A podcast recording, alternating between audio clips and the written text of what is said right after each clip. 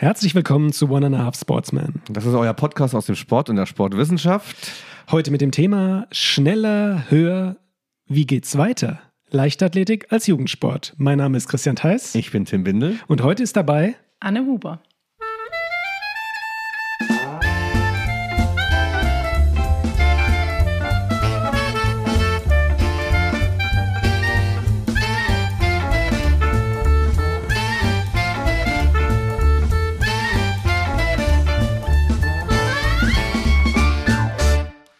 Endlich, endlich, endlich, endlich wieder mit Gast und mit einer ganz tollen Gästin. Heute mit einer ganz ähm, wunderbaren Kollegin hier aus Mainz, mit Dr. Anne Huber. Die ist seit 2016 am Institut für Sportwissenschaft in der Sportmedizin. Die ist vor allem Dozierende bei uns in der Leichtathletik, hat so ein Steckenpferd aber auch in der Gesundheit und äh, was auch ganz spannend ist, promoviert hat sie in Tübingen. Und zwar ähm, ging es da um Leistungsdiagnostik im Weitsprung. Also die ist da ganz eingefleischt in der. Leichtathletik, aber interessiert sich besonders für den Schulsport und deswegen ganz prädestiniert als Gast für uns heute. Hallo Anne, wie geht's dir? Mir geht's gut, ich bin ganz gespannt. Was ja, passiert jetzt? Schön, prima. Anna, du hast dich ganz, ganz toll vorbereitet wieder, aber es wird, wird alles sofort zerrissen werden, glaube ich, weil es wird in dieser Folge nur darum gehen, wie man Tim Bindel zum Saarlandmeister im Speerwurf kriegen kann. Das weißt du ja. Ne? Da habe ich schon gute Ideen. Ja, alles klar. Ja, da kannst du mir bitte ein paar von den Ideen abgeben. Ich bin mittlerweile am Verzweifeln, wie das funktionieren soll hier. Leichtathletik ist so eine tolle Sportart, aber erstmal gucken wir mal, was so, so drumherum wieder passiert. Ich bin auch ganz aufgeregt, dass wir wieder zu dritt hier sind, Christian. Wir müssen ein bisschen Redeanteile abgeben. Ja, ich freue mich ehrlich ja. gesagt und äh, ein verspäteter Applaus, Anne. Schön, dass du dich bereit erklärt hast. Bist du denn eigentlich auch selbst leichtathletisch aktiv? Man könnte sagen, man läuft zum Beispiel. Erzähl, erzähl mal, was machst du so? Ja, im Moment laufe ich. Ähm, was anderes können wir ja gar nicht machen in dieser Zeit. Ich laufe sehr gern. Das ist eigentlich auch die Disziplin, in der ich mich wohlfühle und die ich am meisten praktiziert habe als Sportlerin. Du ja auch, ne? Aber wir sprechen hier schon ja. von klassischen Ausdauerlauf. Wenn, wenn was anderes gehen würde, würdest du tatsächlich auch was anderes machen in der Leichtathletik, oder? Also ich träume immer davon, dass ich genug Zeit habe, um auch noch ein bisschen andere Disziplinen zu machen. Aber es liegt immer an der Zeit. Und wenn man so in mhm. Mainz unterwegs ist, im schönen Stadion, wo ja im Moment die die Kaderathleten trainieren dürfen, dann kriegt man schon Lust, mal was mhm. anderes wieder zu machen. Was konntest du mal was richtig so? Weil hier in Mainz ist es ja immer so, muss man zu sagen, man spricht immer mit Leuten und meistens die so genau, oh Gott, ja, der war Olympiasieger irgendwie in den 60ern oder hier und da, jeder kann irgendwie was oder der Dennis Edelmann, genau. Ne, der ich auch mal. Ich glaube, ich kann nicht so viel. Nee, okay, so Anne, Anne, was, Anne, was kannst du überhaupt? ich kann ein bisschen laufen. Ja. Ja. Ich glaube, ich war auch immer ganz gut, aber ja, nicht so gut, dass es gereicht hat, um da mitzulaufen, wo die Mainzer sich bewegen. Okay, ähm, äh, vielleicht kann man noch eine Sache für unsere Hörerinnen und Hörer nach draußen sagen. Das ist eigentlich unsere erste konkrete Folge, die sich mit einer Sportart beschäftigt. Ähm, warum ist denn das die Leichtathletik geworden, Tim? Weil das hier die Sportart Nummer eins ist, würde ich mal fast so ganz selbstbewusst sagen. Das heißt in hier in Mainz. Hier ja, in Mainz, in Mainz oder? Ja, ja. Da bin ich total froh. Ich habe es, ich, also vielleicht auch persönlich, ich habe es als Kind selbst betrieben und ich finde es einfach eine ganz tolle Sportart. Und vielleicht schaffen wir es ja, die ein bisschen auch zu promoten, auch wenn es vielleicht hier und da nicht so ganz einfach wird. Ja, und wir begeben uns, glaube ich, heute mal Zeit näher in äh, die Sache und deshalb jingeln wir uns, Anna, du darfst jetzt gespannt sein, unser erster Jingle kommt, ja, und gleich geht es mal darum, was es so ein bisschen Neues gibt und wir stürzen uns in the News.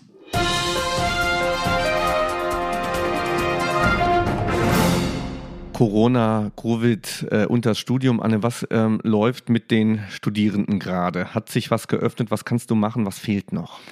Es hat sich Gott sei Dank bei uns ähm, einiges geöffnet. Wir haben das Privileg, dass wir lehrpraktische Studien und ähm, natürlich einen Teil der Lehre abdecken können.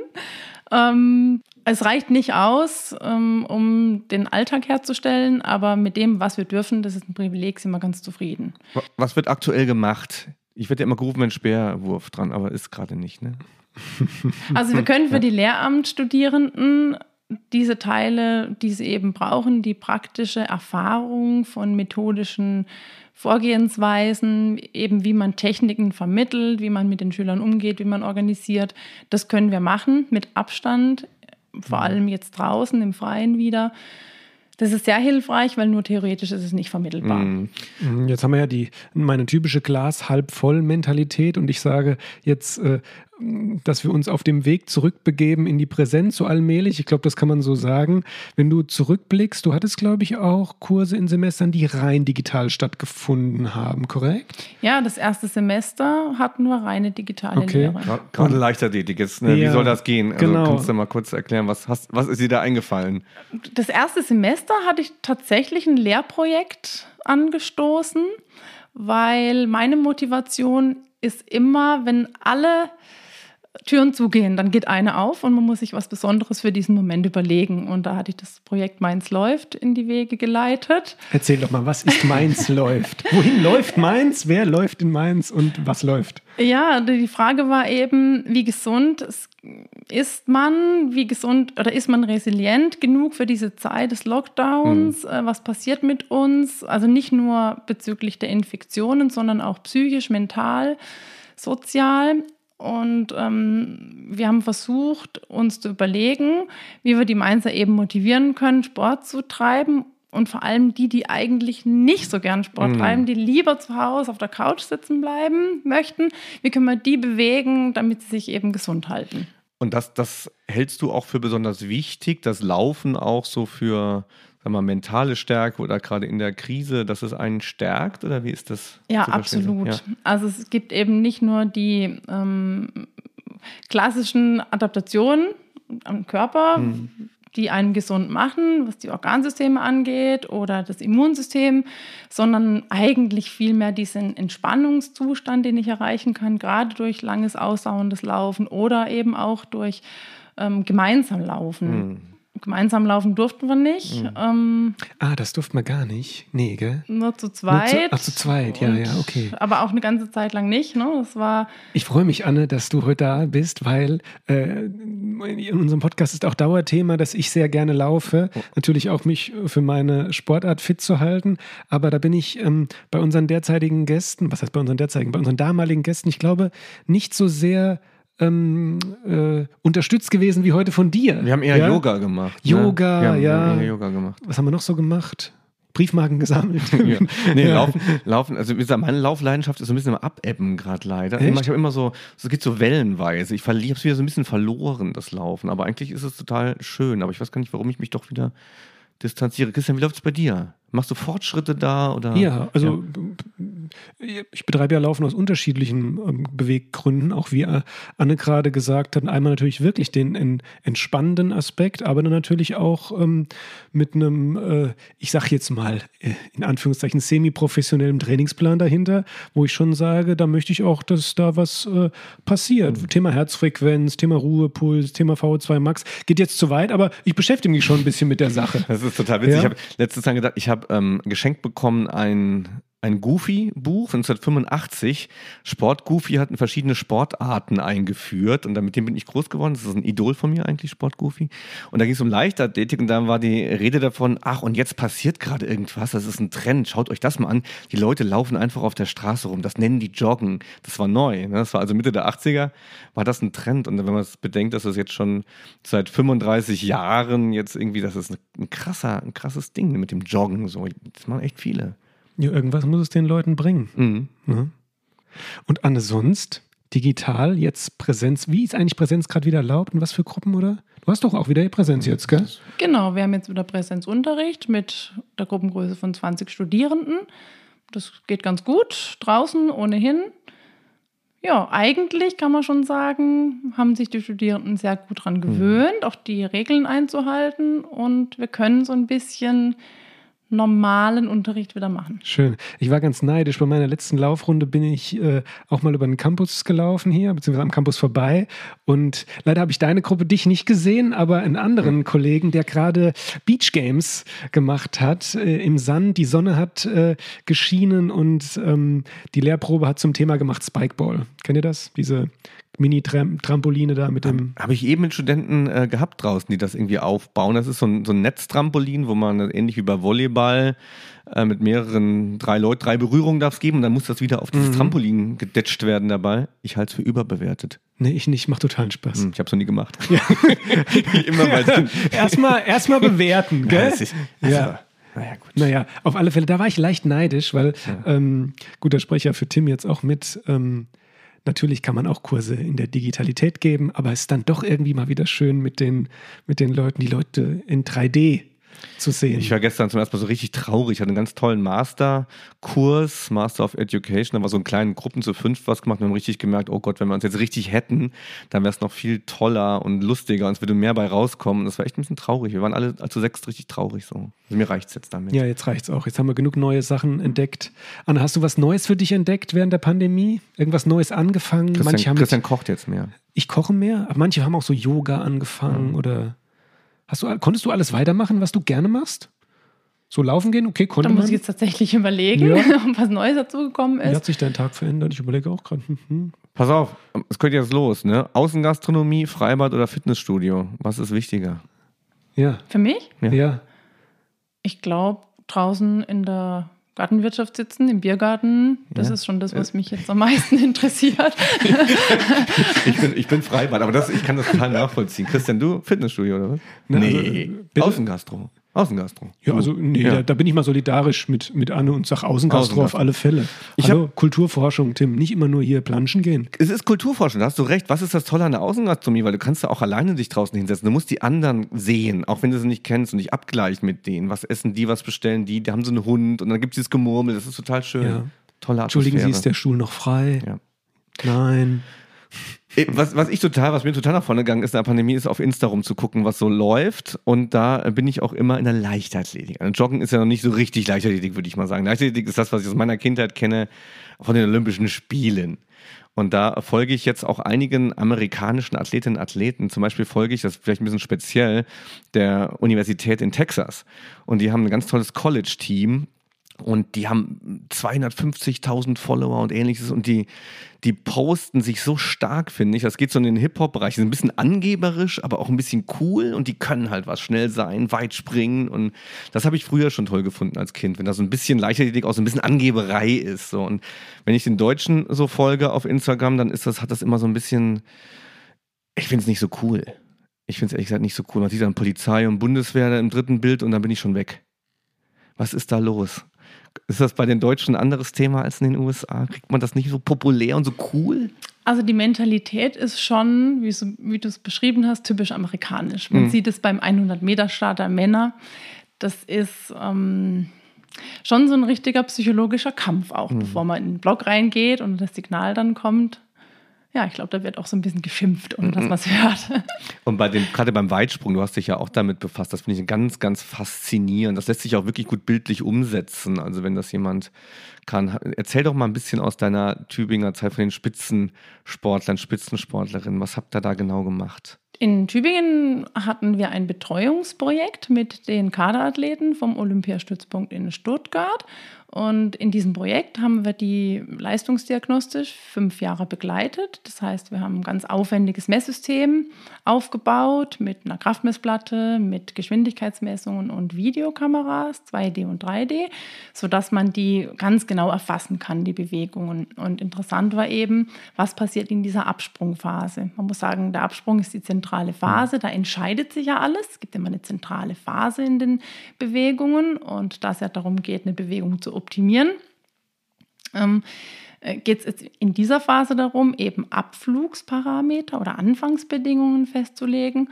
Und das haben wir versucht, so genau wie möglich zu messen. Mhm. Und dann eben Unterschiede rauszufinden, was macht ein äh, bestimmter Typ aus oder gibt es überhaupt Unterschiede? Ist das Ziel bei allen das gleiche, wenn man eine Bewegung optimieren will? Mhm. Ja. Und mhm. in der Leichtathletik kann man ja schon sagen, es geht immer darum, schneller, ja. schneller, besser. höher, weiter. Ja, ich finde es ja schön, dass wir jetzt schon voll im Thema so, fast drin sind. Nicht, ja. äh, ich muss Tim immer ein bisschen bremsen, weil Tim immer ist natürlich eine interessierte, eine interessierte Natur. Nein, jetzt kriege ich schon einen bösen Blick zugeworfen.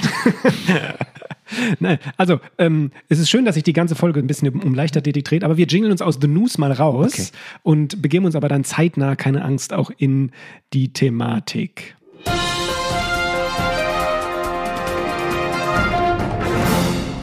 So eine Zwischenfrage habe ich nämlich noch vorbereitet, Tim. Die wollte ich nämlich um. Ist es okay? Völlig, völlig. Nein, Völlig, ich bin ja. jemand, der un unglaublich gerne auch kritisiert wird. Das war überhaupt keine Kritik, das war eine, Doch, also ein, ein, ein Hinweis. Jetzt ja? kritisiere mich da mal ordentlich für. Also ich muss mal, Freunde, darf ich nicht gleich über das Thema sprechen. Das hat alles Hand und Fuß hier, So, oder? pass mal auf. Ja. Jetzt äh, war nämlich Kritik an uns, so. ja, an uns beide, weil ähm, an eine Frage, auch wenn ich dich jetzt vielleicht auf dem falschen Fuß erwische, das ist auch vollkommen in Ordnung, ja. Wir hatten eine Folge, die hat sich so ein bisschen um Helden gedreht. Ja, Vorbilder, jugendliche Vorbilder, ja. Ähm, hattest du in deiner Jugend irgend so ein Vorbild gehabt, ein Held oder Heldin, wie auch immer, wo du so gesagt hast, muss nicht unbedingt ein Sport sein, aber wo du so sagst, ja, daran konnte ich mich orientieren? Also muss ich dich richtig enttäuschen. Ehrlich? Ja, ich kann mich nicht erinnern, aber ich glaube, ich hatte nicht einen Held oder eine Heldenfigur. Was fandst du so cool? Gab es so einen, den du cool fandest, vielleicht so? Als jugendliche Leichtathletin vielleicht oder so? Bei den Leichtathleten Ja, jetzt oder allgemein? Beispiel, ja. Also ich muss jetzt auch noch an der Stelle erwähnen, dass ich ja früher Tennis gespielt habe und dann war Oder- natürlich Ah, Steffi Graf schon ja, na Gott sei eigentlich Dank. diese Okay, Sportlerin, auf die man geguckt hat. okay. Weil ähm, wir hatten keine weibliche Heldin so für uns äh, ähm, ausgemacht und deshalb freut es mich jetzt, dass du Steffi Graf genannt hast. Also es gibt natürlich auch ähm, äh, weibliche Vorbilder im Sport, ganz klar. Und Steffi Graf ist natürlich was gewesen. Wir hatten uns ja die Frage gestellt, ob Frauen nicht dann eher weibliche Vorbilder oder Heldinnen haben. Na klar, ich denke, also da gehe ich schon von aus, dass das, dass das eher so ist. Aber Steffi Graf ist ja auch ein Klassiker. Ist So, ein Klassiker ist ein und Klassiker. hat natürlich diese Zeit geprägt. Ja, ne? ja. Das war genau meine Zeit. Und Ich äh, hielt es eher mit Gabriela Sabatini, aber die hat nie was gewonnen. Ich habe nochmal nach der recherchiert, weil ich erinnere mich an diese Duelle, die ich im Sport ja ganz toll finde. Das war, war dann oft mal Gabriela Sabatini, aber sie hat nie was gewonnen. Sie hat keinen einzigen Grand Slam gewonnen.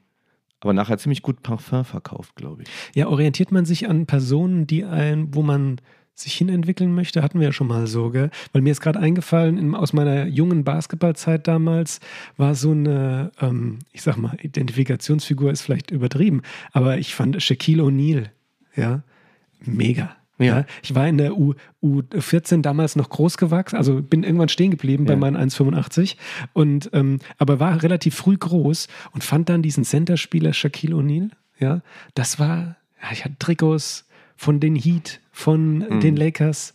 Es ist nie Ja. zu spät, Shaquille O'Neal zu werden, Christian, auch wenn du es körperlich nicht erreichen kannst. Kannst Doch, du es innerlich es doch es werden. zu Es spät. ist nicht zu Es spät. ist zu spät. Ich helfe dir beim Shaquille O'Neal werden.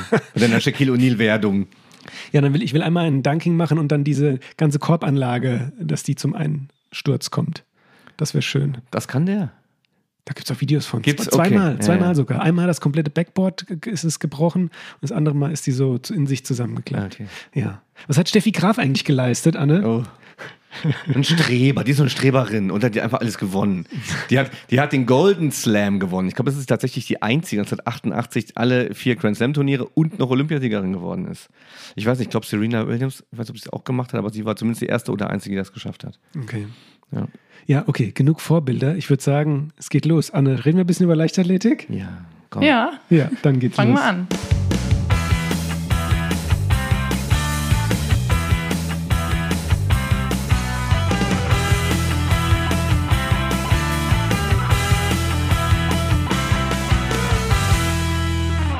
Jetzt unterbreche ich auch keinen mehr. Jetzt darf es in die Nerd-Themen gehen. Jetzt geht es auch ein bisschen in die Wissenschaft. Und da es unsere erste Folge ist mit einer wirklichen Sportart und einer Expertin für diese Sportart, Anne, du hast einen 30-Sekunden-Slot. Ja? Mach doch mal wirklich Werbung für die Leichtathletik. Was macht die Leichtathletik aus, wo du sagst, blend mal alles Negative, was wir vielleicht heute noch auf den Teller werfen, aus und sag, jetzt 30 Sekunden, Leute, das ist das Geilste, was es gibt. Also Leichtathletik ist die geilste Sportart, die es gibt. Da brauchen wir eigentlich nichts dazu erklären. Was mich fasziniert, ist, dass immer noch versucht wird, die Rekorde zu brechen, dass man immer noch versucht, an den Techniken zu schleifen oder über jahrelange Zeit versucht, sich selbst zu perfektionieren, an der Technik zu schleifen. Das finde ich beeindruckend. Auch die Art und Weise, wie die Sportler geduldig und wirklich sehr, sehr zielstrebig ähm, arbeiten und trainieren. Das beeindruckt mich. Auf der anderen Seite muss ich aber auch sagen, habe ich ein ganz großes Herz dafür, wie Kinder sich in dieser Sportart bewegen, wie zweckfrei und was der Verband oder ja auch dann die vielen, vielen Trainer, die sich ehrenamtlich engagieren, mit den Kindern da an Erlebnis im Sport herstellen können. Das finde ich beeindruckend und da schlägt mein Herz. Und dieses Spagat mhm. liebe ich an dieser Sportart. Schön. Den, ja. den, den, den, Spagat, den würde ich mal noch, mir noch genauer ansehen heute ein bisschen. Wir fangen vielleicht erstmal bei dem ersten an, was mich ja auch, ich habe gleich so bei Rekorde, ich war früher total versessen als Kind so auf diese Rekorde, wer wie oft und was und wo. Und bei dem besagten Goofy-Buch, da standen auch die deutschen Jugendrekorde noch mit dabei und ähm, in dem Hanuta-Album gab es Leichtathleten. Anne, das ist alles gar nicht mehr so. Die Kinder interessieren sich hier in Deutschland nur noch für Fußball keiner kennt Leichtathleten, oder ist das nicht traurig? Ja, die Leichtathletik ist ein bisschen in den Hintergrund geraten, weil sie vielleicht auch nicht so zugänglich ist wie Fußball. Aber ich würde nicht sagen, dass es da nicht auch Idole gibt. Wir ja. haben ja hier ein ganz großes Idol in Mainz. Nicht nur eins, sondern auch mehrere, aber einen, den man jetzt richtig kennt. Ja. Und wenn man die Kinder anguckt, die haben jetzt schon Interesse an der Leichtathletik ja. und der Verein hat an Mitgliedern gewonnen. Seit Niklas Kaul ja. Weltmeister geworden. Ja, wir sprechen hier vom USC Mainz, ja. darf man wirklich auch so sagen. Wobei ich auch, ich kenne gibt keine Studie wahrscheinlich, aber ob Niklas Kaul bei wie viel Prozent der Jugendlichen tatsächlich bekannt ist, weiß man nicht. Und ich glaube, natürlich haben wir in Deutschland mit Fußball einen sehr, sehr dominanten Sport, auch für die Jugend medial dominanten Sport. Ich habe ja USA schon eingangs gebracht als Beispiel, wo es, glaube ich, nicht so ist, wo man auch wirklich vom College heraus dann auch noch zum Star werden kann. Hier geht das nur über die Vereine. Ähm, was sind denn so, so Gründe äh, für, für Jugendliche, für Kinder auch in einen Leichtathletikverein zu gehen? Ist das so vererbt über Eltern oder wie, wie läuft das denn ab? Ja, in der Schule gibt es Anregungen, im Schulsport. Freunde ähm, berichten und ähm, nehmen vielleicht andere Kinder mit in die Vereine. Und, und, und, dann bin ich drin und dann kommt doch jetzt ein Hauptproblem. Jetzt merke ich doch irgendwann, ich bin ja gar nicht so schnell und kann das gar nicht so gut wie andere. Ist das nicht so sehr stark auch so, ich sag mal, fast genetisch vorgeprägt, wer da talentiert ist und wer nicht? Also im Kindesalter sollte das noch gar nicht ja? so auffallen. Okay. Also da gibt es mittlerweile ganz tolle Konzepte, wie das die Übungsleiter und Trainer machen, ähm, dass man eben nicht so sehr im Kindes- und Jugendalter den Fokus auf schneller hm. und noch schneller legt, sondern eben das Spaß und Erleben in den Vordergrund stellt. Mhm. Um dann so ein langjähriges Sportkonzept zu durchlaufen. Das finde ich interessant, weil ist das Spaß oder auch das Erleben, wenn man sagt, erlebt Potenziale, ist auch bei uns immer so ein geprägtes Wort. Ich merke, hey, ich trainiere und ich kann vielleicht etwas weiter werfen oder und dann noch weiter werfen oder jetzt als Beispiel, ja. Ist das nicht das, was letztendlich dann die Erfüllung in der Sportart bringt? Oder was sind da Konzepte, hm. die dann letztendlich den Spaß bringen? Weil wenn ich die ganze Zeit trainiere, sage ich jetzt mal ein bisschen ketzerisch, ja, aber mich äh, ähm, auf der Stelle trete, bringt mir das dann was? Also ich würde noch mal einen Schritt zurückgehen. Mhm. Kinder wollen wetteifern. Das fängt schon ganz früh an. Kinder imitieren, die wollen wetteifern, die lassen sich inspirieren durch Bewegungen und wollen die selbst umsetzen. Also eigentlich muss man gar nicht so viel tun. Ich glaube, was man tun muss, ist den Prozess des Bewegen wollen begleiten und Möglichkeiten schaffen, wie diese Bedürfnisse befriedigt werden, aber auch ähm, oder was soll man auch tun? Ja, man darf eben nicht die Misserfolge schaffen oder in den Vordergrund stellen, sondern ja, eigentlich eher diese Grundbedürfnisse im Training aufrechterhalten. Ich würde, ich würd, glaube ich, auch sagen, dass man für die Leichtathletik, da ist das Wetteifern sehr zentral, der Wettkampf doch sehr zentral, sich mit anderen vergleichen wollen. Und jetzt deine These sagst, die Kinder wollen das. Ich glaube, jein. Ich glaube, es gibt viele Kinder, die das nicht wollen die keinen, keinen Wettkampfvergleich möchten. Also wir haben das sehr oft bei dem Kidscamp hier, bei den Mädchen, die wollen explizit keinen Sport machen, wo man sich miteinander vergleicht und es gibt Gewinner und Verlierer. Sind diese Kinder dann, wenn es sie gibt, für die Leichtathletik verloren? Hm, das würde ich so nicht sagen, weil oftmals kommen tatsächlich Freundinnen dann mm. mit anderen Kindern mit und erleben dann, was diese Sportart eben noch zu bieten mm. hat. Mm.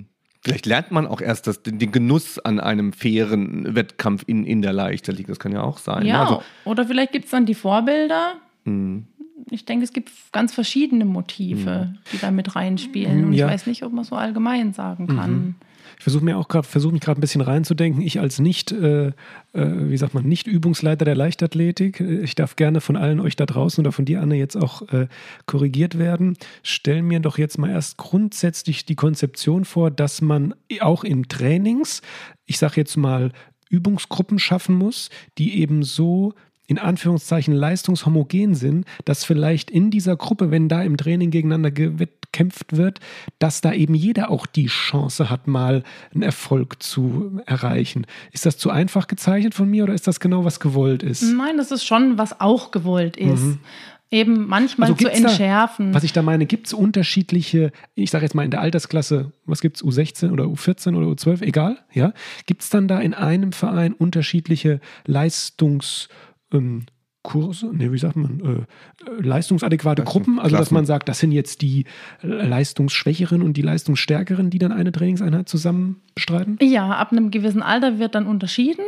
Ähm, dann gibt es dann Leistungsgruppen, das kristallisiert sich in der Regel dann raus. Aber im Kinderbereich, da trifft sich alles und da will man natürlich auch alle zusammen in einer Gruppe halten, ganz mhm. bewusst. Und da gibt es Spielformen, ähm, gerade im Sprintbereich, Additionssprint oder, mhm. oder verschiedene Ideen, dass man eben nicht exakt immer die gleiche Strecke nebeneinander läuft, sondern mit einer Strategie, eine Mannschaft, ähm, zum Beispiel Gegenstände einsammeln muss und jeder seine Aufgabe dann in der Gruppe sucht, also mit Absprache und somit eben die Vergleichbarkeit auf einer gewissen Distanz nicht mehr möglich ist. Und dadurch, dass man dann das Miteinander schult, ja, und sozusagen auch die Gruppe stärkt, findet jeder seinen Platz und am Ende freuen sich dann, ja, mhm. nicht nur eben die Gewinner. Mhm. Äh, Im Ziel steht ja immer, wenn man so an, an Jugendliche oder Kinder denkt, ist ja immer so eine Zieldimension, was machen die Erwachsenen da? Und jetzt gibt es dann Olympische Spiele und da wird Leichtathletik präsentiert und dann treffen sich ja die Schnellsten der Schnellen und die, die am weitesten und höchsten springen. Und irgendwie will man da ja auch hin. Und ähm, wenn ich so andere Sportkontexte mir ansehe, die für junge Menschen interessanter werden, wie Fitness oder also Freestyle-Sportarten, dann habe ich da andere Kontexte. Dann will ich vielleicht ein, ein cooles Video drehen und posten oder ich will Muskeln aufbauen und bei der Leichtathletik steht ja so tatsächlich diese, dieses sich untereinander vergleichen und immer besser und der Beste werden im Fokus. Ist das für die Kinder noch, ja, will ich sagen zeitgemäß, aber ist das für Kinder, wird das mehr abschreckend, sowas zu machen vielleicht? Oder gibt es diese Tendenz nicht? Also abschreckend wird es mit Sicherheit, wenn Misserfolgserlebnisse mm. gemacht werden. Aber eigentlich findet so ein Training nicht mehr so häufig statt mm. in der Leichtathletik, mm. weil da gibt es so viele gute Konzepte Erzähl ein bisschen davon. Es gibt ja die Kinderleichtathletik. Ne? Das hat tatsächlich ein eigenes Konzept. Das gibt es auch nicht so lange. Also als ich vor, vor 35 Jahren im Leichtathletikverein war, gab es die Kinderleichtathletik nicht. Da hat man trainiert und dann wusste ich genau, ich bin immer schneller als der, der kann er machen, was er will. Und dann gehen wir auf den Wettkampf und dann gewinne ich da und der andere eben nicht. Und das hat sich heute geändert? Ja, das hat sich mhm. geändert, aber schon lange ja, Zeit. Ja, ja. Ähm, Vielleicht erklärst du es, erzählst du es mal. Ich in glaub, der Kinderleichtathletik versucht man von dieser Normleichtathletik, also von dem Messen, eben ganz bewusst wegzukommen. Ähm, es gibt zum Beispiel beim Weitsprung dann einen Zonenweitsprung als Staffelwettbewerb oder ähm, ja, wie ich es schon beschrieben habe, Sprintformen, wo nicht immer ein etwas stärkerer gegen einen etwas schlechteren antritt, wo das gar nicht rauskristallisiert wird oder man nimmt zusätzliche Hindernisse und Hürden auf die Bahnen, sodass das Ganze bunter wird, mhm. bewegter wird. Also das sind so die ähm, Ideen, dass man eben wegkommt vom klassischen Messen hin zum Spielen. Und wenn man jetzt überlegt, dass Kinder ja in ihrer Fantasiewelt ganz frei sind, ohnehin viele Ideen haben, kann man durch Organisationsformen oder vieles buntes Material ähm, auch diese Gedanken ablenken. Und das passiert und es gelingt eigentlich sehr, sehr gut. Vielleicht muss es auch gar nicht so in diese, in diese Geschichte führen, dass es dann immer dieses höher, schneller, weiter wird, sondern kann, kann sein, dass ich dann da bleibe und auch als Kind, Jugendlicher ähm, auch gar nicht so in den Wettkampfbereich gehe? Gibt es die Möglichkeit? Absolut. Also im, im Kinder- und Jugendbereich sind wir erstmal noch im breiten sportlichen okay. Bereich. Da geht es noch gar nicht um die Leistungen.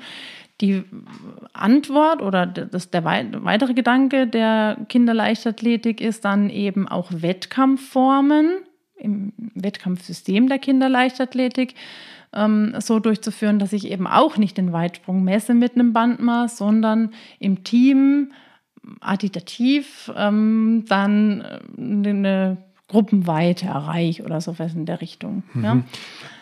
Da gibt es für mich zwei Fragen, die ich gerne mal in die Runde stellen würde, weil sie mich äh, auch wirklich äh, beim Titel dieser, beim Titelauswahl, als wir zusammen gebrainstormt haben, bewegt haben. Ähm, schneller, höher und dann haben wir in Klammern stehen, wie geht's weiter? Und ich würde das gerne kurz ergänzen und fragen, was ist denn oder wenn es ab irgendeinem Alter eben nicht mehr schneller, höher weitergeht, sind dann diese Kinder, Schrägstrich, Jugendliche der Sportart verloren? Oder was passiert dann? Wann ist so ein, ich sag jetzt mal, ich sag mal, Sweet Spot oder wie man es auch in der Leichtathletik nennen mag, wo man sagt, da bist du entweder, da kannst du in diesem Alter den Weg des Leistungssportlers einschlagen oder es ist eigentlich schon zu spät. Was macht der Rest? Also erstmal ist der Rest ganz wichtig, ähm, denn ohne diesen Rest, ohne diesen äh, Unterbau oder diese Masse, ja, die ganz, ganz wichtig ist für diese Sportart, kann auch kein Spitzensport funktionieren. Ne? Also kein Spitzensportler kommt ganz alleine ohne eine Trainingsgruppe dahin, ähm, da ganz da oben hin. So. Aber der Spitzensportler äh, trainiert doch jetzt nicht mit der Breitensportlern zusammen, oder? Nein, das nicht, aber. Also, wenn der Spitzensportler seine Gruppe hat mit, keine Ahnung, 12, 13, ja, oder 14, wie auch immer man dann weitergeht, kann doch euch der Rest, der, der wurde jetzt gebraucht, reicht. Ihr könnt aufhören und wir fördern jetzt noch den Leistungssportler weiter an. Wie sieht's aus? Es gehört ganz, ganz viel mehr dazu, wie das Training nur, ja. ne? Also, das, drumherum, ähm, die Motivation, jeden Tag oder fünfmal die Woche ab irgendeinem gewissen Alter ins Training zu gehen, das hält man nicht durch. Also Leistungssport ist immer mehr als nur diese eine Trainingseinheit und diese Wettkämpfe, die man geht. Und auch im Leistungsbereich werden auch noch Spielformen gemacht, gerade auch in der Vorbereitung vermehrt, aber auch im einzelnen Training wird spielerisch vielseitig trainiert und das ist manchmal alleine gar nicht möglich. Okay, aber nochmal die konkrete Frage, sage ich jetzt mal, wenn es dann nicht mehr für die Einzelnen im Breitensport weitergeht, was haben die dann für Ziele? Was haben die für Motive zum Sporttreiben? Frage ich mich gerade. Geht es dann trotzdem noch um kleine Schritte nach vorne? Ja, also für ja? manche schon. Ich glaube, die Motive sind dann ganz unterschiedlich. Mhm. Also manche haben das Gesundheitsmotiv, so wie wir vielleicht. Wir wollen uns bewegen. Das ästhetische Motiv bleibt auch. Also diese schönen Bewegungen selbst machen zu können oder auch noch eine Technik erlernen zu können. Das finde ich auch ganz spannend. Ähm, es gibt das Gesellschaftliche, was dann, also das Soziale, Gesellschaftliche, das Miteinander, was ein Motiv ist, was zum weiteren Sporttreiben motiviert. Und dann suchen sich die Erwachsenen oder auch die Jugendlichen ihren Weg. Ich denke in Laufgruppen meinetwegen, im Ausdauerbereich aber es gibt auch Trainingsgruppen im äh, Freizeitbereich. Mhm, okay. Es gibt ja auch Freaks, die bis ins hohe Alter sich den Wettbewerben stemmen. Ich bin im Saarland aufgewachsen mit einem Herrn Ackermann, der damals noch Trainer war und der, bis, der hat alles mitgemacht. Die M70, die M75, die M80 und war da immer bei Europameisterschaften, ist dann irgendwann mit 80 Jahren, keine Ahnung, mit 21 Sekunden Europameister geworden, über 100. Also den körperlichen Verfall auf der einen Seite zwar zuzulassen, aber sich trotzdem noch im Vergleich zu anderen alten Menschen als der Beste dazu fühlen. Das fand ich auch immer ganz toll. An was du gesagt gesagt hast, möchte ich mal unterstreichen für die Leichtathletik. Es ist eine Kultur. Und wenn man den, den USC und das Trainieren dort beobachtet, begibt man sich in eine Kultur herein, die eben im Kern dieses Wettkampfgeschehen ist, aber drumherum einfach einen Raum gestrickt hat, in dem man gerne ist. Also die trainieren da und machen da ihre zum Teil ja wirklich stupiden Dinge, aber die unterhalten sich, die sind zusammen, die fahren auf Wettkämpfe zusammen. Und wenn man die Athleten, Athletinnen bei den Wettkämpfen sieht, ist das auch eine Community. Die sind sehr fair und nett zueinander. Und gerade wenn man die Mehrkämpferinnen und Mehrkämpfer sieht, das ist eine Familie, heißt es ja auch immer. Ich glaube, da begibt man sich in eine wunderschöne Kultur. Die hat was mit Wettkampf zu tun, da muss man sich nichts vormachen. Aber ich glaube, da kann man auch weiter gerne dabei sein, wenn man nicht die Top-Leistungen bringt. So, ne? so, so, so beobachte ich das zumindest hier. Ja, natürlich. Und ähm, auch diese, dieser Spitzensport funktioniert auch nur mit Ehrenamtlichen, die das ganze System tragen und stützen. Und viele finden gerade dann, wenn es sportlich nicht mehr weitergeht, wenn man die Leistung nicht mehr optimieren kann, den Weg zum Breitensport mhm. und engagieren sich dann in den Vereinen. Und das ist das, was ich meine. Die sind ganz besonders wichtig und wertvoll. Mhm. Du hast ja eben schon gesagt, es gibt auch in der Leichtathletik Teamwettkämpfe, Gruppenwettkämpfe. Ähm, es gibt auch Staffelwettkämpfe sogar. Zum Beispiel, ja. ähm, aber ist das eine subjektive Wahrnehmung von mir oder sind diese Wettkämpfe eigentlich eher im, im, in den Köpfen von den Sportlern an zweiter Stelle? Geht es nicht darum, eher die persönliche Leistung nach vorne zu bringen? Na klar. Ja. Das ist das, was die Sportart ausmacht. Optimieren von Leistungen, von Techniken. Das ist das, was die Sportart ausmacht, ja. Mhm. Und deshalb meine Frage in die Richtung, weil ich komme ja aus der Mannschaftssportart, ja. Ähm, wie ist das eigentlich, vielleicht auch, weiß nicht, aus deiner eigenen Erfahrung oder aus deinen Studien, kann man diese Trainings beschreiben mit Trainingseinheiten mit Gegnern? also mit eigenen Gegnern dabei, wo jetzt mein Mannschaftsmitglied, äh, mein Teammitglied, Vereinsmitglied, äh, den ich dann am nächsten Wochenende eigentlich schlagen muss bei irgendeinem Wettkampf? Wie nimmt man das wahr? Habe ich ja, mir gestellt also, davor. Äh, ich glaube, das ist überall anders. Wenn ich jetzt mal aus meiner Trainingszeit berichten darf, wir waren eine Gruppe von, ich glaube, fünf oder sechs ähm, jungen Mädels und wir haben immer gewetteifert im Training und das war das, was uns motiviert hat zu kommen. Und zwar immer klar, ähm, irgendwann müssen wir die Beste ausmachen. Und ähm, es gab verschiedene Möglichkeiten, Langsprint, Kurzsprint, Ausdauer mhm. oder auch die technischen Disziplinen. Ja, das war unsere Motivation. Und ähm, von dem her freut man sich dann, wenn es bei dem anders mal nicht klappt. Na klar, man freut sich ganz besonders, wenn der andere oder die andere einen schlechten Tag hat. Ja. Das, das war ein ganz selbstverständlicher Kontext, glaube ich, früher. Also Sport so zu betreiben, dass es darum geht, andere zu schlagen und besser zu sein, dass da der Verein auch für da ist. Und wer da halt eben keinen Bock drauf hat, geht halt nicht hin. Heute, heute denkt man natürlich sehr, sehr stark in diesen Diversitätskontexten. Wir denken sehr stark in Inklusion. Wir sind ja eine Gesellschaft, die jetzt auch diese Bereiche öffnet. Und dann gibt es jetzt Leute, die sagen, ach, was soll das, Kinder leichter, die sollen und das ist doch toll, jetzt der Beste sein zu wollen und sowas.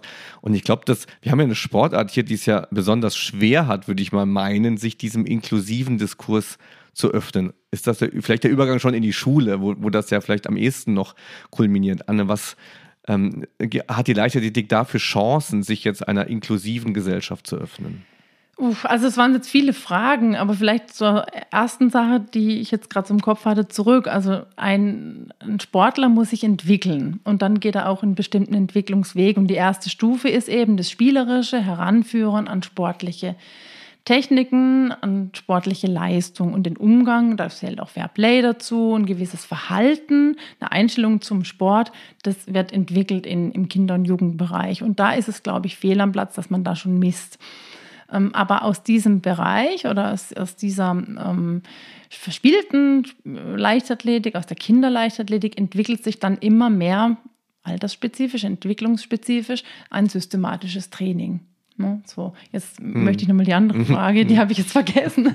Das besonders schwierig ist dann im inklusiven Diskurs ah, ja. einer Gesellschaft, die sich also für alle öffnen möchte, so das aufrechtzuerhalten. Ja, das wird schwierig. Ja.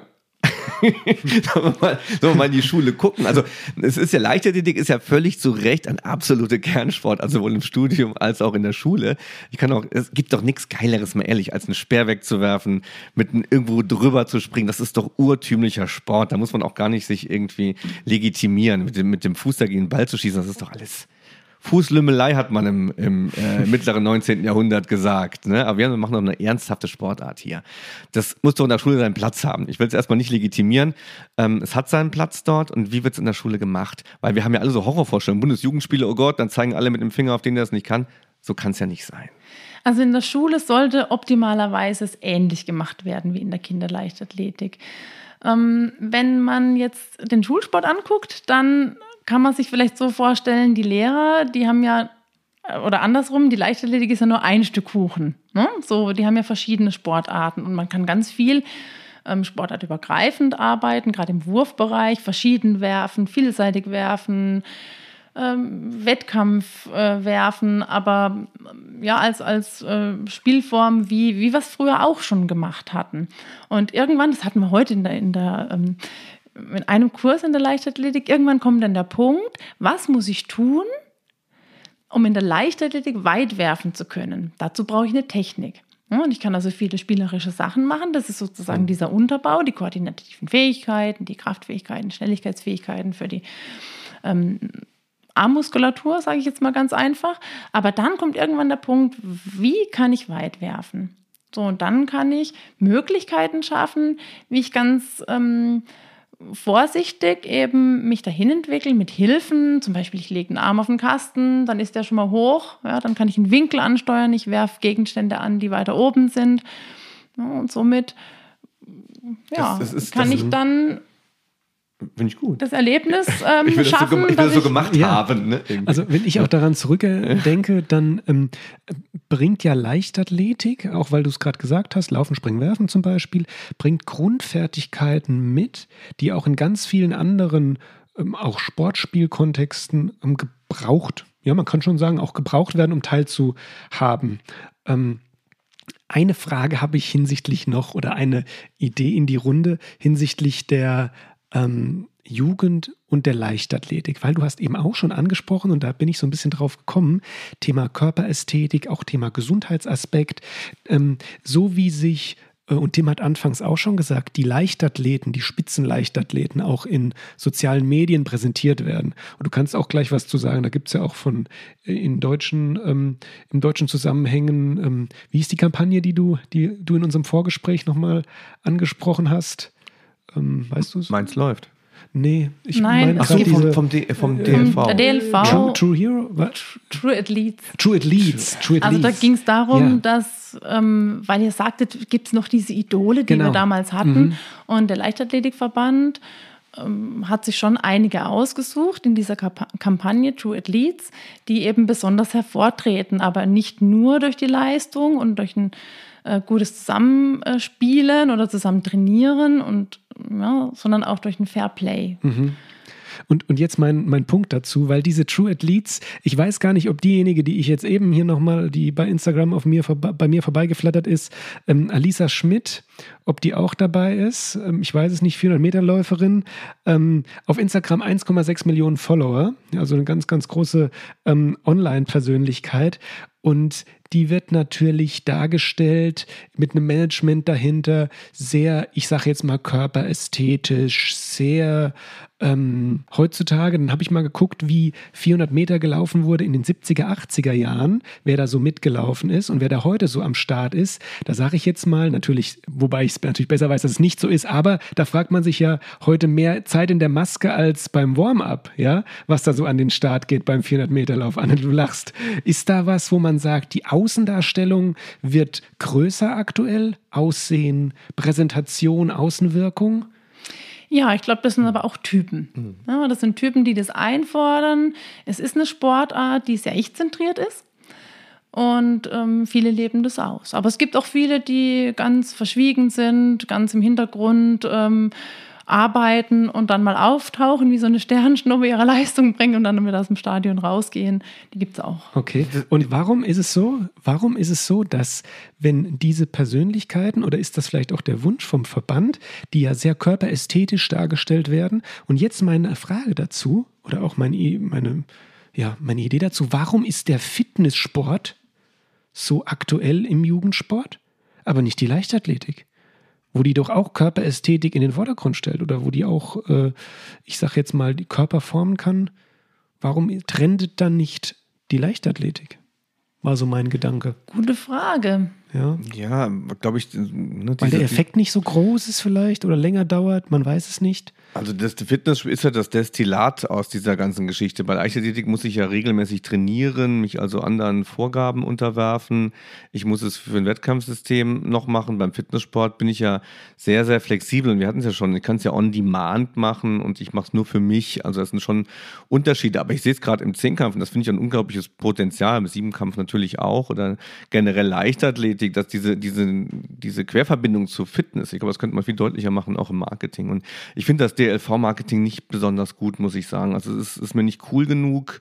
In den USA wird es ganz bewusst gemacht. Ich habe es eingangs ja erwähnt, dass das wie ein bisschen wie Hip-Hop gemacht wird. Das sind, das sind Stars und die sollen auch ein bisschen egoistisch sein und sowas. Und das ist mir zu brav, was der DLV macht. Das, da gibt es dann so Quiz, so welches Musikinstrument spielt die 100-Meter-Läuferin, dann ist es da irgendwie Querflöte oder sowas. Das ist, das, das kickt keinen, glaube ich. Für, für, das kickt nicht. Da muss, da muss man, da muss mehr passieren, weil ich finde, das eine unglaublich tolle Sportart, die auch immer wieder versucht, Öffentlichkeit zu machen. Da kann man nur danken, so Athleten. Man kann von ihm halten, was er will, wie, wie ähm, Robert Harting zum Beispiel, der sein Trikot zerreißt, dann guckt man plötzlich hin. Also irgendwie, wie kommt diese, diese tolle Sportart nochmal wieder zurück in die Medien? Olympia wird jetzt schwierig mit Tokio und dann ohne Zuschauer. Also ich bin, Also interessanterweise, Mhm. wenn man die Sportstudierenden anguckt und dann so die einzelnen Disziplinen mit den Sportwissenschaftlern jetzt aufarbeitet, also nicht mit den Lehrämtern, ähm, die sind Feuer und Mhm. Flamme, wenn es um Speerwerfen geht, Kugelstoßen, Diskus, aber auch die Sprungdisziplinen. Also das Interesse ist da, aber ich denke, das ist von den Medien gemacht.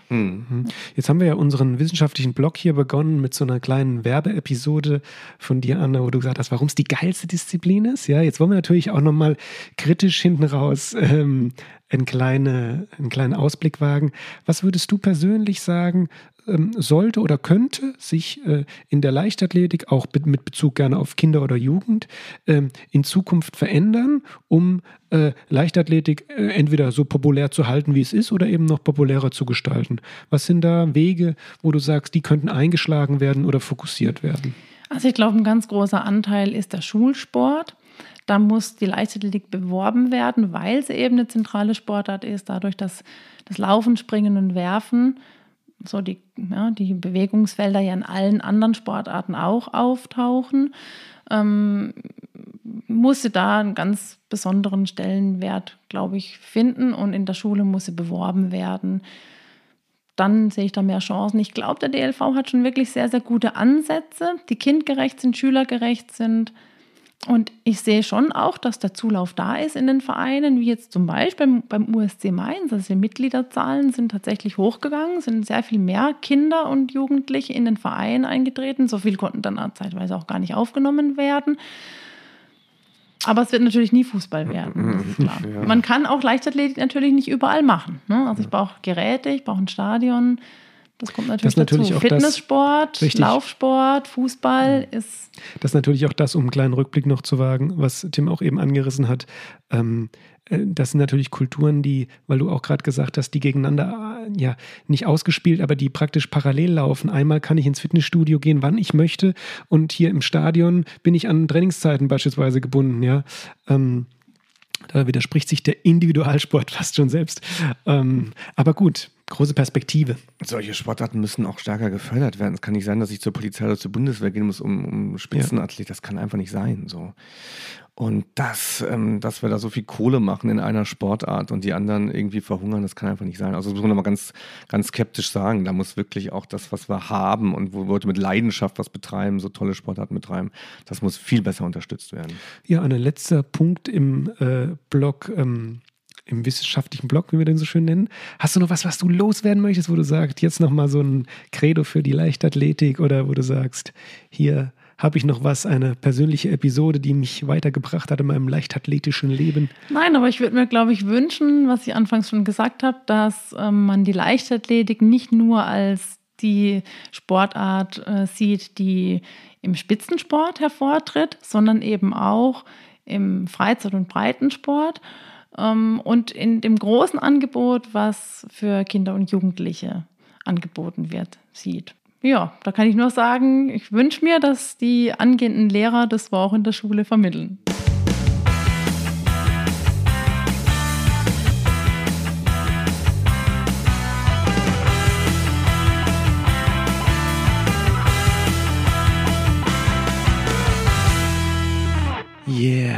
Wir wurden ja gebeten, dass wir den Nachklang immer ein bisschen thematisch unabhängiger halten. Aber Tim, machen wir jetzt doch nicht, weil ich frage einfach mal, und heute schon Sport getrieben in die Runde? Ich noch nicht, muss ich ehrlich sagen. Ich schon. Ja? Was ja. hast du gemacht? Yoga. Heute Morgen. Mit Medi? Mit Medi. Welche, welche Folge? Äh, ich glaube so Morning. Die Morning Routine? Nee, nicht Morning Routine. Am Ende war fünf Minuten Meditation, was immer viel zu lang ist für mich, für dich wahnsinnig. das habe ich doch schon nachts gemacht, wenn ich schlafe. Ich kann das überhaupt nicht. Nach, der Folge, nach der Folge mit Annika habe ich mich auch ja. häufiger mal an ähm, die Morning Routine. Ja, ich mache ja, auch. Zehn manchmal. Minuten Morning Routine. Ich mag den, die Hintergründe von ihr ja sehr gerne. Hast du das Toll. mal im Reisfeld in Bali gemacht? Ja. Da musst du. Ja, okay. Ja. Also du machst kein Yoga? Doch, ja, ich mache so auch Yoga. Ich habe ja. sogar in meinem Leichtathletikkurs Yoga verabreicht. Siehst, aber du machst das sah so, sah so ein bisschen wie verächtliches Lachen jetzt gerade aus hier, Anne. Nein, nee. schüttelst den Kopf. Die Medi kenne ich, deswegen Medi musste ich schmunzeln. Also ich würde gerne mal die Medi den Ton von ihr haben, dass man mein nächstes Videoprojekt und dann mich dabei filmen, weil das ist so ein Unterschied. Das nervt mich manchmal wirklich, dass es so einfach so krass gut vorgemacht ist, wo du nie hinkommst. Da bin ich andere, andere Mal schon wütend geworden, habe abgebrochen. So, das ist doch Quatsch. Also, das habe ich nicht verstanden. Was willst du ich kann es einfach was nicht. Was, ich will den Ton von Medi mal übernehmen und jetzt hier unten so. und runter und dann mal meinen Körper zeigen, wie der das umsetzt, damit die Menschen sich mal beruhigen und sagen, das muss nicht so aussehen wie bei Medi, es kann wie bei Tim Bindel aussehen. Das ist was ganz anderes. Ab und an streut sie es ein und es ist völlig, ich muss immer nah ans Mikro gehen, dann klingt das so ein bisschen äh, ja. Yoga-like. Und es ist völlig egal, wie tief ihr in diese Dehnung kommt. Macht es so, bleibt mit eurem Atem bei euch. So, jetzt gehe ich wieder weiter weg, sonst schläfen, sonst äh, passieren noch Unfälle, wer das wer im Auto hört. Aber was die Anne gerade macht, sie schenkt uns ein richtig schönes Lächeln. Ja. Sie schenkt sich und uns ja. ein richtig schönes Lächeln. Das, Anne, kannst du, ähm, ja. äh, kannst du uns eine Yoga-Routine empfehlen? Was, oder machst du Yoga im Studio? Das Ich- ist das mit den Yoga-Studios, ob die das merken? Früher Oh ja, so glaub die, schon. Früher gab es immer so die klassischen Yoga-Studios. Warst du Ja. mal im Yoga-Studio? Ja, ich war tatsächlich schon mal in einem Yoga-Studio. Das hieß Yoga im Hof in Augsburg. Das war super. Ganz tolle Yoga-Lehrerin. Dann habe ich es ein bisschen verloren und jetzt mache ich ab und zu auch die Medi Hm. und am liebsten den Hüftöffner. Der Hüftöffner. ja, ja. Der Hüftöffner ist super, ja. Mit dem Nadelöhr dann noch. Also ich brauche so diese Twists. Ist Ich das so diese Name der Twists sagen. Folge? Ist das, Nadel, na, ist das ne, nee, der Hüft, ist das der Name der Folge? Oder der Das ist der? Name der Folge. Da gibt es dann Ah, dann mache ich verschiedene mal. Übungen. Muss ich auch mal. Okay.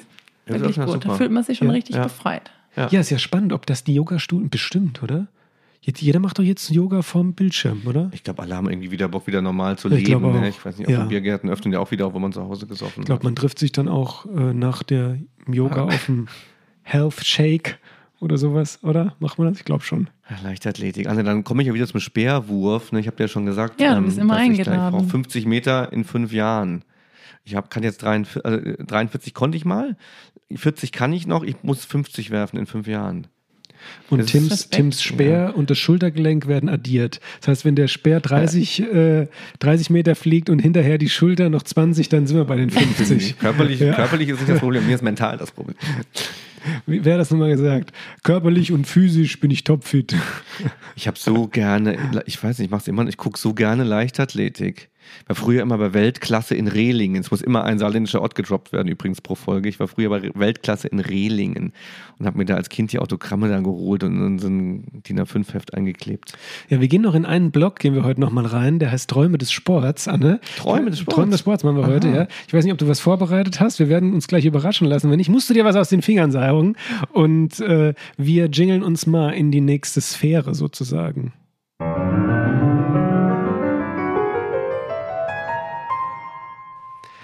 Liebe Anne, Sport. Gibt es etwas, was du in deinem Leben entweder vielleicht auch schon erreicht hast und du hast davon geträumt oder du träumst von etwas, was du gerne mal im und mit und durch Sport erleben möchtest? Ich habe, glaube ich, schon ziemlich viel erreicht, was ich erleben will. Ich habe schon so einen kleinen Aufgabenkatalog, den, ne, so, den man so im Kopf hat, wohl will ich noch einen Haken setzen. Bucket- und- Bucket- Ja, wohl, genau, richtig. Genau. Und das letzte war tatsächlich ein Marathon, aber da war ein Erlebnis, das hat mich schon ziemlich so ein bisschen frustriert. Da war ich top vorbereitet, habe ich nochmal wirklich alles gegeben. Und dann ist es daran gescheitert. Und das muss ich jetzt erzählen, obwohl das wirklich, das erzählt man nicht gerne, aber ich hatte die Startnummer wie so ein Triathlet am Rücken befestigt oder mit so einem Gurt. Ähm, schön, dass man die nach hinten drehen kann, damit man nachher auf den Fotos ne, die ja so gemacht werden während dem Rennen, mich nicht rückverfolgen kann und nicht sieht, wie schlecht ich ausgesehen habe. So, und dann ist diese Startnummer aber runtergefallen und ich wurde am Marathon Marathontor in München aus dem Rennen gezogen. Ich habe damit meinen dritten Platz verloren. Und das nagt noch heute an mir. Und ich habe immer gesagt, ich muss noch einmal Wie, wie, einen wie? Marathonlauf Wieso machen. haben, wieso haben die dich da rausgezogen? Du Du musst die Nummer hast? Startnummern auf der Brust Aber die festmachen für die Sponsoren. Ja, es war sogar Regen und deswegen ist er auch abgerissen, weil es nass war. Aber in dem Moment, wo die Kampfrichterin, Was? Kampfrichterin mich zur Seite genommen hat, Du wärst da war es Dritte dahin. gewesen. Ich wäre Dritte Das geworden im allerersten Marathon mit acht Wochen Vorbereitung. Da kann man nur eine Sache sagen. ja, schade. Das, sind ja, das ist aber auch so fies kann der Sport sein, gleichzeitig. Ne? Anne, Ich danke, wollte du gerade hast, sagen, ja, du hast zwei, zwei unserer möglichen äh, letzten Blöcke mit einer Klappe geschlagen. Tim muss ich im Leichtathletik-Kontext nicht fragen, was er träumt. Da kommt wieder irgendwas mit, äh, keiner hat mich auf dem Zettel, aber dann komme ich äh, und Christian kennt meine Träume. ja. Ja, genau. Bei mir ist immer so, keiner hat mit mir gerechnet und nachher schaffe ich es dann äh, ganz knapp zu gewinnen. Es wiederholt sich immer wieder dieser Traum. Das ist gut. durch alle Disziplinen durch. Und das gleiche, das will ich ja erleben im Saarland, ja, wenn diese, diese Meisterschaften sind. Ja, ich finde eine Sache in, in der Leichtathletik immer ganz toll und das ist auch mein ganz kurzer Traum heute. Ähm, äh, verbindet sich mit meiner Sportart, dem Basketball. Da geht es ja auch viel um Springen und so weiter und so fort. Und ähm, ich finde es immer toll, diese Bilder, wo jemand steht beim Hochsprung und die Strange ist über seinem Kopf, also größer als er selbst ist. Und dann schafft er das, da drüber sich zu heben, also zu springen. Das finde ich sensationell. Das wäre ein Traum, aber der würde, der wird in meinem Leben leider, den muss ich abhaken. Der kommt auch nicht auf meine Bucketlist.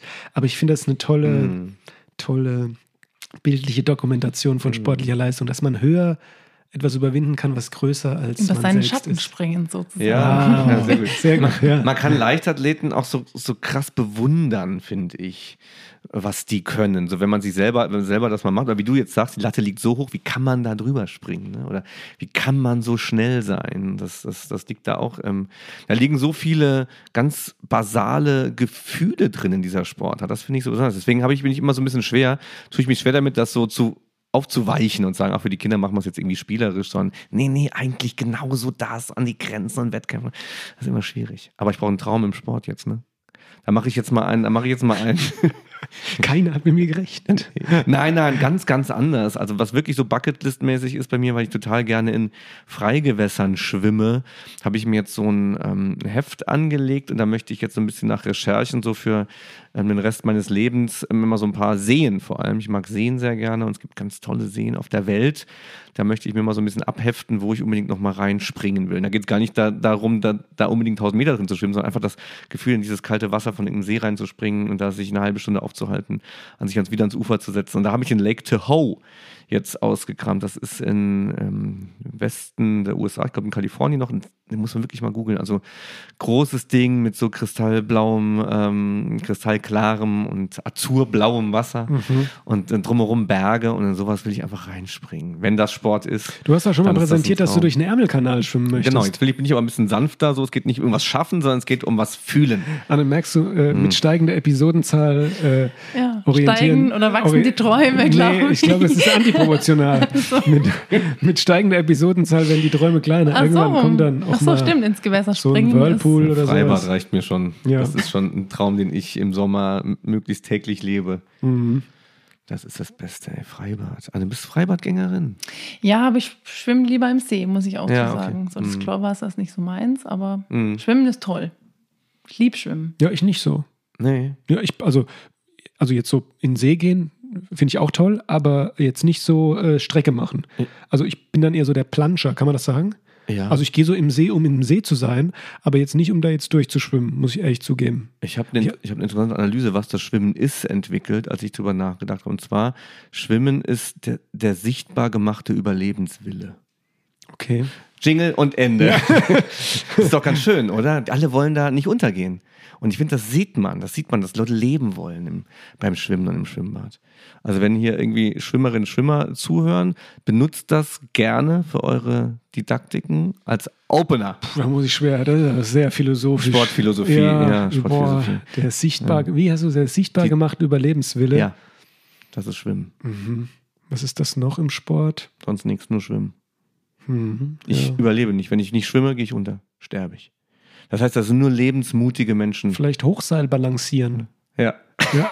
Jetzt willst du aber Ne, auch, jetzt jetzt, willst will- du aber auch jetzt- die, meine, jetzt- schöne, meine schöne Metapher kaputt machen. hier. Naja, also wir ja. hatten ein paar Träume präsentiert. Ja, ja, ich äh, denke auch. Nächster Podcast mal ohne mich, glaube ich. äh, Ne? nächste Pod zumindest ohne Tim Bindels Träume. Okay, danke.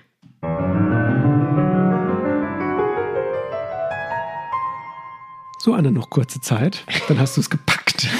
Und kurze Zeit noch ganz schnell eine, eine ähnlich philosophische Metapher für die Leichtathletik zu entwickeln in 45 Sekunden. Nein. Nein. Oh, ich glaube, ich hätte einen. Ich hätte Ja, einen oh zu eurem. Titel, weil ich fand den Titel richtig Ja. gut. Ja, super. Ja, spontan, schneller, höher, Punkt, Punkt, Punkt, weiter. Und Ah. wenn man jetzt mal auf das alte Motto, also auf das Motto der Olympischen Spiele zurückgeht, Sitius, Altius, Fortius, dann wünsche ich uns allen Fortius für die Zukunft, dass wir Corona bald gut überstanden haben und tapfer und gestärkt, mutig sozusagen dann so die letzten Schritte schaffen und dann endlich vielleicht in Normalität zurückkommen. War Sehr schön. gut. Richtig Sehr leichtathletisches gut. Ende. Vielleicht Toll. solltest du unsere Skriptreiter werden Ja. oder irgendwie sowas. Ja. Und, und wer, wer sich was mal ansehen möchte, wir laden alle herzlich ein, mal nach Mainz zu kommen. Bei uns kann man sehr gut Leichtathletik gucken. Den Ja, USC mal beim Trainieren unbedingt. oder dich in den Veranstaltungen. Das finde ich wirklich immer, habe ich mich sehr gefreut, als ich hierher kam, dass Leichtathletik so sichtbar ist hier. Wirklich toll. Toller Sport, tolle ja, Menschen. aus deinem ersten Büro konntest du praktisch auch immer ähm, auf den Leichtathletikplatz schauen. Mhm. Das war auch schön. Ja, es wird mal wieder Zeit, dass hier ein bisschen Leben reinkommt in die Butze. Dann kommt ihr alle vorbei. Ihr da draußen, wie es so schön heißt, kommt die mal ihr, zu uns nach Mainz. Die ihr, wie wir jetzt mitkriegen, so allmählich, ähm, quer durch die Republik verteilt Ja. seid. Das ist ganz spannend. Mhm. Ja? Also ähm, vom äh, ähm, Bergischen, äh, nee, nicht vom Bergischen, vom Berchtesgadener Land bis hin nach, was haben wir da oben? Kiel, Lübeck. Mhm. Alles am Start. Freut uns. Also Grüße gehen raus in jede Himmelsrichtung Mhm. und vielleicht auch an den ein oder anderen Leichtathleten, der uns aufgrund unseres Titels heute das erste Mal gehört hat. Schreibt uns doch. Alle Kritik leiten wir gerne äh, an uns und alles Lob an Anne Huber weiter. Ähm, und dann, Tim, war das unsere erste Folge? Halt Mit einer Sportart ja. Wir sind ja auch kreativ. Also wenn ihr noch Tipps habt für die Leichtathletik, was es noch für Disziplinen geben könnte, da bin ich ja immer Fan von, auch gerne damit. Also ich würde gerne was hochwerfen, das würde ich gerne mal im, sehen im Fernsehen oder größer werdende Hürden oder wie auch immer. Es gibt Hast noch du, vieles. das, hast du das erzählt mit dem Flachwasserlauf? Das ist das Allerbeste. Ja. Das würde ich gerne mal. Anne, das muss ich dir ganz kurz. Haben wir, haben wir noch zehn Minuten? Nee, aber zwei, wenn du Gas gibst. Im Wettkampf, Top-Athleten, das Becken sieht, das ist ein Wasserbecken, das sieht so aus. Das startet quasi auf, ja, von mir aus 10 Zentimeter Höhe und wird dann immer tiefer bis zwei Meter. Und das über eine Länge von 50 Meter gegeneinander antreten. Ui. Ja, weil man schwimmt ja nicht gleich. Man läuft erst. Ja, man läuft erst und dann geht man über in so Froschsprünge wahrscheinlich, glaube ich, habe ich ausprobiert im, im Freibad. Und dann wird man erst schwimmen. Also da wechseln die Stile zueinander ab. Und das würde ich gerne mal im Spitzensport sehen. Gibt's nicht. Aber man kann so schwer Spitzensport erfinden. Das muss sich eher so entwickeln. Ja, das muss ich entwickeln. Meistens immer ganz, ganz viele Jahre. Ja, Jahrtausende Ja, in der genau. Leichtathletik zum Beispiel. Naja, Ja. vielleicht, werden es, vielleicht werden es unsere Nachfahren mal sehen können. Dann ist das grad hier die sagen, ne? Geburtsstunde. Ich wollte gerade sagen, Copyright bitte nicht vergessen. Genau, Hier wurde ja. es erfunden. Anne, wie war es für dich, das erste Mal dabei zu sein? Ja, ich fand es total lustig. Ich habe ganz, ganz großen Respekt, wie ihr das macht.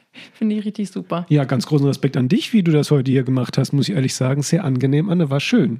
War schön, dich da zu haben. Vielleicht kommst du ja nochmal irgendwann, wenn wir ähm, spezifischer werden oder anders werden. Schule ist natürlich auch immer ein großes Ja, Thema. da müssen wir ein bisschen mehr Ja. tun. Nochmal Schule, das war ein bisschen knapp. Ja, das genau. ist dann wie im Studium, es gibt dann Leichtathletik 2 nochmal. irgendwann vielleicht hier. Vertiefungskurs. Genau, gibt eine Vertiefung noch mal. Zuerst müsst ihr diese Folge bestehen Ja. im Sinne von hören.